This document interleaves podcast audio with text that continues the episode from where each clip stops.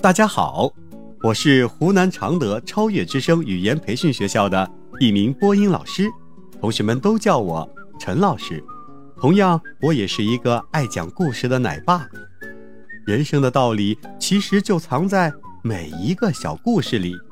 愿每一个孩子都能够在故事里尽情的享受美好的童年时光。父亲的早餐。早餐一直是一天三餐中最容易忽视的。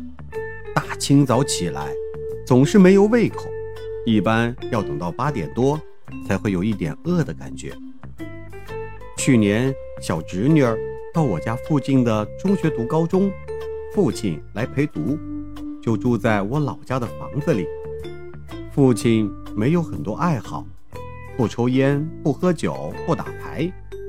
闲的时候就看看书，看看报，看看电视。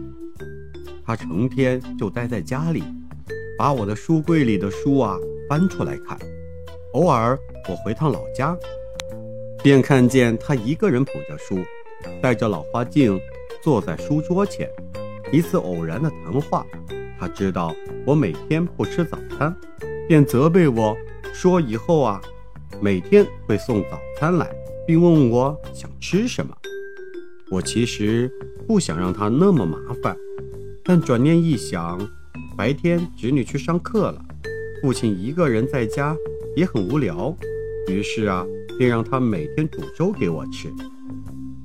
第二天，父亲便早早地拎着保温桶等在我单位的门口，大麦片熬的粥，花生煮的豆瓣酱。全是我喜欢吃的，每次父亲都会问我：“明天吃什么呢？”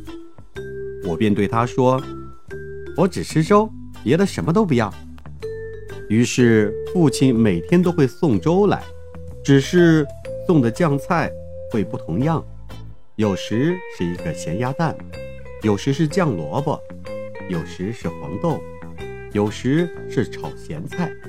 自从父亲给我送早餐后，我每天都会吃早餐。父亲其实并不擅长煮饭，在家里做饭都是母亲一手包办的，父亲最多也只是充当烧火工而已。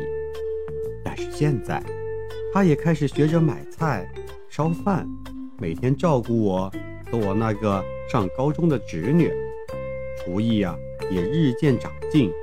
烧的饭菜呢，也越来越可口了；熬的粥啊，更是不稀不稠，刚刚好。每次我都会让父亲少盛一点，可是每次他都会装上满满一碗，生怕会饿着我。我也就每次都不折不扣的把粥全都吃光了，因为我觉得只有这样的回报，才能对得起父亲的辛劳。只是因为我说早餐想吃粥，不会做饭的父亲就每天给我熬好粥，送到单位门口等着交给我，而且啊，还开始学着买菜做饭。为了子女，父亲最大限度地改变着自己，只是为了满足我微不足道的要求。今天的故事就讲到这里，小朋友们。在这个故事里，你学到了什么呢？记得和爸爸妈妈一起去分享哦。我们下期再见。